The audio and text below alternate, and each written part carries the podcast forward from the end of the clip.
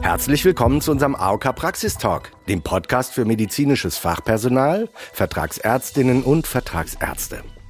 In der letzten Heilmittel-Episode zum Thema Wirtschaftlichkeit waren Herr Reimann und Herr Völzko schon dabei. Heute wollen wir über das Thema Polymedikation, insbesondere im geriatrischen Alter, sprechen. Wann spricht man von Polymedikation? Welche Ursachen stecken dahinter? Wir wollen Ihnen konkrete Tipps zur Reduzierung von Arzneimitteln geben. Zu Gast sind dafür heute bei mir zwei Ihnen ebenfalls schon bekannte Expertinnen. Zum einen Frau Dr. Katrin Lind. Hallo zusammen. Hallo. Und zum anderen Frau Silke Nimbach. Guten Tag an alle. Beide sind Apothekerinnen der AOK Niedersachsen. Frau Lind, möchten Sie ein paar kurze Einleitungsworte sagen? Ja, gerne. Ich freue mich heute hier zu sein. Als Apothekerin bei der AOK bin ich unter anderem mitverantwortlich für das Thema Polymedikation und Arzneimitteltherapiesicherheit und daher bin ich heute mit dabei. Sehr schön, vielen Dank. Und nun zu Frau Nimbach. Ja, ich freue mich natürlich auch wieder dabei zu sein. Als Beratungsapothekerin bei der AOK Niedersachsen ist mein Thema unter anderem auch die Polymedikation. Okay, gut, dann kommen wir doch gleich zur Sache. Das ist ja nun ein altbekanntes Thema, das sich lohnt, immer im Blick zu haben. Ja, das sehe ich auch so. Ich sehe es ja schon bei mir im privaten Bereich, wenn ich mir so die Medikation von meinen Eltern anschaue. Oh ja, das stimmt, das denke ich auch so manches Mal. Aber ab wann sprechen wir denn von Polymedikation? Fangen wir doch bei den Begriffen an. Was ist Polymedikation überhaupt? Von Polymedikation oder auch Multimedikation spricht man, wenn ein Patient mehrere Medikamente dauerhaft einnehmen muss. Und zwar solche, die auch systemisch wirken, also nicht lokal. Das heißt also im ganzen Körper. Das sind vor allem natürlich die Medikamente, die man einnimmt, also zum Beispiel Tabletten oder auch Tropfen, aber auch solche, da sollte man auch dran denken, die halt inhaliert werden oder die gespritzt werden müssen. Zu der Anzahl gibt es bisher noch keine allgemeingültige Definition, aber die meisten Fachleute, die sich damit auseinandersetzen, gehen von mindestens fünf verschiedenen Arzneimitteln aus, die ein Patient gleichzeitig und auf Dauer anwendet. Und das kommt wirklich gar nicht so selten vor. In Deutschland nehmen etwa 42 Prozent der unter 65-Jährigen fünf oder mehr rezeptpflichtige Arzneistoffe ein. Rezeptfreie sind da noch gar nicht berücksichtigt. Und jeder Dritte zwischen 75 und 80 Jahren nimmt mehr als acht Arzneimittel pro Tag ein. Ja, kaum vorstellbar. Aber erklären Sie mir doch mal, wie es dazu kommt. Was sind denn die Ursachen? Worin besteht denn das Problem, wenn man mehrere Medikamente einnimmt? Also ganz grundsätzlich ist es natürlich schon so, dass Patienten viele Medikamente einnehmen müssen, einfach weil sie schwer erkrankt sind oder sogar an mehreren Krankheiten leiden. Sie sind also multimorbide. Es braucht daher viele Arzneimittel, einfach um sie adäquat behandeln zu können. An der Stelle spielt halt auch das Alter eine Rolle. Wir wissen das ja alle, dass mit zunehmendem Alter auch Krankheiten und Beschwerden zunehmen. Daher betrifft Polymedikation auch hauptsächlich ältere Menschen. Zudem werden unterschiedliche Krankheiten oft von verschiedenen Fachärzten behandelt. Stellen Sie sich einen Patienten vor, der einen Diabetes entwickelt hat. Er wird von seiner Hausärztin zum Diabetologen überwiesen und der stellt ihn leitliniengerecht ein. Meistens wird dafür schon mehr als ein Wirkstoff benötigt. Nun stellt die Hausärztin darüber hinaus noch fest, dass der Blutdruck erhöht ist. Diese Therapie wird wahrscheinlich ein anderer Arzt führen, vielleicht die Hausärztin selbst oder auch zum Beispiel eine Kardiologin. Und wenn mehrere Therapeuten einen Patienten behandeln, besteht einfach die Gefahr, dass sich die Medikamente nicht vertragen oder vielleicht sogar doppelt verordnet werden. Und manchmal hat der Patient zudem ja auch noch einen Krankenhausaufenthalt, bei dem natürlich oft im Krankenhaus auch eine Therapie angesetzt wird. Diese sollte dann im Anschluss natürlich wieder ambulant kritisch überprüft und angepasst werden. Ganz klassisch ist zum Beispiel die Therapie mit Protonenpumpenhemmer – diese Mittel werden meist routinemäßig im Krankenhaus zur Prophylaxe eines Stressulkus verabreicht. Nach der Entlassung müssten sie dann, wenn kein zwingender Grund besteht für die weitere Einnahme, ausschleichend einfach wieder abgesetzt werden. Das gilt übrigens generell. Auch erfolgreiche Therapien sollten immer mal wieder kritisch überprüft werden. Als Beispiel möchte ich die Verordnungen von Beruhigungsmitteln oder Antipsychotika bei Älteren anführen. Laut dem Pflegereport des VIDO von 2018 erhalten 41 Prozent der Demenzkranken im Pflegeheim mindestens einmal pro Quartal ein Antipsychotikum. Das ist ganz schön viel und lässt sich nicht mit entsprechenden medizinischen Leitlinien vereinbaren. Genau. Und ein guter Hinweis ist hier auch noch, erfolglose Therapien sollten beendet werden. Im Laufe der Jahre werden neue Therapien initiiert, aber die alten Maßnahmen werden einfach stillschweigend weitergeführt. Hier gilt also, erfolglose Therapien bitte beenden. Ja, das ist ein sehr guter Hinweis, Silke. Im Alltag können solche einfachen Regeln schon mal schnell untergehen. Inzwischen wurde das Problem aber auch von der Politik erkannt. Seit Oktober 2016 haben Patienten mit mehr als drei dauerhaft eingenommenen Wirkstoffen Anrecht auf einen sogenannten Medikationsplan. Aha, was ist denn das, ein Medikationsplan? Auf diesem Plan sollten alle Medikamente, die ein Patient anwendet, aufgelistet werden. Mit Namen, Wirkstoffen und Darreichungsform. Auch die Selbstmedikation, auch die Nahrungsergänzung und die Vitamine. Dann gehören dazu alle wichtigen Informationen. Wofür ist das Arzneimittel? Da ist das Stichwort kein Medikament ohne Diagnose. Oder wie wird es dosiert? Wann und wie sollte das Mittel angewendet oder eingenommen werden? Sollten Besonderheiten beachtet werden, also zum Beispiel bei Medikamenten, die nüchtern eingenommen werden müssen. Das alles ist tabellarisch aufgelistet, damit es schön übersichtlich ist. Das gibt dem Patienten eine gute Übersicht und damit Einnahmesicherheit. Genau, Katrin. Dazu möchte ich noch kurz anmerken, dass es natürlich extrem wichtig ist, dass dieser Plan immer wieder aktualisiert wird. Sonst ist es ja, salopp gesagt, für die Katz. Ärzte werden für die Erstellung dieses Plans honoriert. Auf Wunsch des Patienten aktualisiert aber auch die Apotheke bei der Abgabe eines Arzneimittels den Mediplan, wenn dies erforderlich ist. Ganz genau. Der individuelle Plan sollte vom Patienten zu jedem Arztbesuch mitgebracht werden. So können alle behandelnden Ärzte sehen, welche Medikamente der Versicherte schon bekommt. Ebenso ist es sinnvoll, diesen Plan beim Kauf von frei verkäuflichen Arzneimitteln, also zum Beispiel wenn man Schmerzmittel benötigt, in der Apotheke vorzulegen. Dann kann auch der Apotheker den Plan entsprechend anpassen.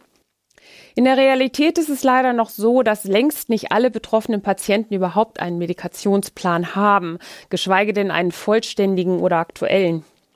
Ja, und das ist hier aber für den einzelnen Patienten so wichtig. Bedenken Sie, wenn man viele verschiedene Arzneimittel einnimmt, interagieren diese natürlich auch untereinander und miteinander. Wir sprechen hier von Wechselwirkungen. Und diese potenzieren sich. Diese Wechsel- und Nebenwirkungen können oft auch zu Funktionsstörungen führen oder neue Beschwerden hervorrufen, wie zum Beispiel Schwindel. Dieser Schwindel wird aber fälschlicherweise dann als eigenständiges Symptom gedeutet und zieht wieder weitere Verordnungen nach sich, sogenannte Verordnungskaskaden. Besser wäre es hier, das auslösende Präparat festzustellen und anzupassen. Okay. So, da haben wir ja schon einige Ursachen ermitteln können. Aber warum ist Polymedikation so schlimm? Wenn ich doch jede Krankheit leitlinienkonform therapiere, kann es doch nur gut sein. Also Polymedikation ist ja per se nicht schlecht. Es gibt sicherlich viele Patienten, die auf gar keins ihrer Medikamente verzichten können. Wir möchten ja hier nur auf bestimmte Risiken hinweisen und für das Thema sensibilisieren. Es gilt hier eben auch die Regel, so viel wie nötig und so wenig wie möglich. Wie ja auch der Name des Podcasts treffend lautet, warum weniger manchmal mehr ist. Ein wichtiges Element der Arzneimitteltherapiesicherheit ist das Reduzieren der Medikamente, vor allem bei älteren Patienten. Hier sollte in enger Absprache zwischen Arzt und Patient geschaut werden, wie vorgegangen werden sollte. Ja, wurde das denn schon mal wissenschaftlich untersucht? Ja, 2010 ging die in Fachkreisen bekannte israelische Studie von Garfinkel und Mengen davon aus, dass neun von zehn Alterspatienten für das Absetzen eines Teils ihrer Arzneimittel in Frage kommen. Auch beruft sich der Deutsche Arzneimittelbrief auf eine Studie, nach der bei alten Menschen mit langen Verordnungslisten bis zu 50 Prozent der Arzneimittel abgesetzt werden könnten. Und zwar ohne, dass sich deren gesundheitliche Situation verschlechtert. Das ist wichtig. Bei den meisten Patienten verbessern sich sogar deren Lebensqualität und die kognitiven Fähigkeiten. Es ist einfach eine Frage der Wahrscheinlichkeit. Je mehr Wirkstoffe angewendet werden, desto größer ist die Gefahr, dass auch unerwünschte Arzneimittelwirkungen auftreten. Das Risiko für Stürze kann sich erhöhen. Das ist eine gefürchtete Komplikation, gerade im Alter. Damit erhöht sich auch das Risiko, ins Krankenhaus zu müssen und letztendlich dann auch das Sterberisiko für die Patienten. Zu den Todesfällen im Zusammenhang mit Polymedikation gibt es zwar keine genauen Zahlen, sie werden aber für Deutschland auf immerhin 16 bis 25.000 pro Jahr geschätzt. Nur zum Vergleich, im Straßenverkehr starben 2020 etwa 2700 Menschen. Ja, dann ist es also höchste Zeit, dass das Problem angegangen wird. Doch was kann unternommen werden? Welche konkreten Tipps haben Sie uns mitgebracht? Ganz wichtig, auch wenn sich das erstmal trivial anhört. Voraussetzung für die Beurteilung einer Medikation ist, dass die tatsächliche aktuelle Medikation des Patienten überhaupt bekannt ist. Hier bietet sich zum Beispiel das Brown Bag Verfahren an. Der Patient packt all seine Arzneimittel, die er aktuell einnimmt, einfach in eine Tüte und die kann dann von Fachleuten gesichtet werden. Genau, das ist Schritt eins. Und des Weiteren kann man sagen, viele Arzneimittelnebenwirkungen, die zu Krankenhausaufnahmen führen, haben ihre Ursache in ungeeigneter Medikation, ungeeigneten Dosierungen, durch Wechselwirkungen und sind somit vermeidbar. Daher stellt sich hier die Frage, wie kann man die Therapie auf das Notwendige reduzieren? Als erstes sollten dazu nicht evidenzbasierte und unverträgliche Arzneimittel konsequent abgesetzt werden. Nicht steroidale Antiphlogistika, antithrombotische Arzneimittel, Herzglykoside und Diuretika zählen zu den Arzneimitteln, die am häufigsten vermeidbare Nebenwirkungen verursachen. Ein Beispiel oder eine Empfehlung wäre zum Beispiel, Nitrate abzusetzen, wenn Sie mindestens sechs Monate lang keinen Angina pectoris Anfall hatten. Oder wenn mindestens ein Jahr lang keine gastrointestinalen Blutungen, keine dyspeptischen Beschwerden oder kein Ulkus vorgekommen ist, sollten die Säureblocker ausschleichend abgesetzt werden. Bei älteren Menschen sollten auch die Benzodiazepine nach Möglichkeit ausgeschlichen werden. Auch wir bieten im Rahmen des Hausärztevertrages eine Möglichkeit, bei bestimmten Patienten der AOK Niedersachsen eine Überprüfung der Medikation vorzunehmen. Manchmal ist Polymedikation auch einfach notwendig, das sagte Silke ja schon. Es gibt nun mal Erkrankungen, und die sind meist schwerwiegend, die Therapieregime mit vielen Wirkstoffen erfordern. Es geht daher nicht immer nur darum, Medikamente abzusetzen. Oft kann es aber sinnvoll sein, auf verträglichere Wirkstoffe umzustellen, und das gilt besonders für Ältere. Zum Glück hat sich auf diesem Gebiet in den letzten Jahren viel getan. Heutzutage gibt es wirklich gute Zusammenstellungen, die Wirkstoffe nach ihrer Eignung für Ältere beurteilen. In den Listen kann schnell nachgeschlagen werden, welche Wirkstoffe zur Therapie bei Älteren geeignet sind, welche mit Vorsicht und welche möglichst nicht eingesetzt werden sollten. Nennen möchte ich hier als Beispiele die Vorteilliste oder auch die Priskusliste. Ein sehr guter Hinweis, Katrin. Sie fragen sich jetzt vielleicht, wo Sie diese Listen finden können. Zum einen finden Sie diese Listen äh, online, zum Beispiel auf unserer AOK Gesundheitspartnerseite.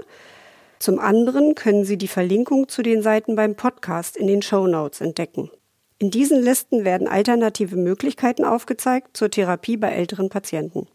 Sehr gut, dann haben wir ja nun schon ein paar konkrete Hinweise erhalten.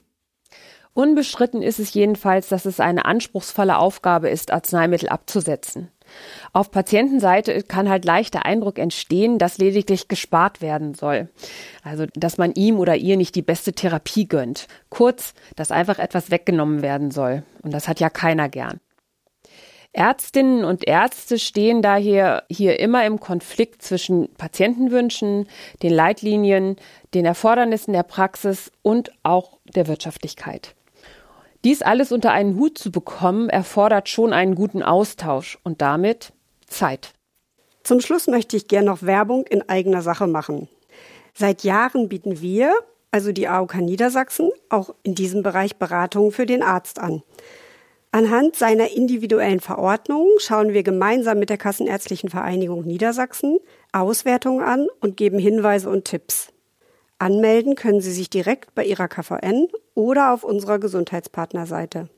Vielen herzlichen Dank für Ihre Informationen und Tipps zu diesem wichtigen Thema. Hoffentlich nutzen künftig noch mehr Menschen einen aktuellen, vollständigen Medikationsplan. Bestimmt kennen Sie aus Ihrem Praxisalltag Patientinnen und Patienten, die davon mit ihrer Hilfe gesundheitlich sehr profitieren können. Und die AOK Niedersachsen ist gern für Sie da, wenn Sie für sich und Ihre Praxis Ihre Verordnungsroutine näher betrachten und analysieren wollen. Wünschen Sie weitere Informationen oder unsere Unterstützung? Haben Sie Fragen, Anregungen und oder Feedback? Dann schicken Sie uns einfach eine E-Mail an praxis-talk@nds.aok.de. Wir wünschen Ihnen alles Gute und einen erfolgreichen Praxisalltag und freuen uns, wenn Sie auch demnächst wieder reinhören.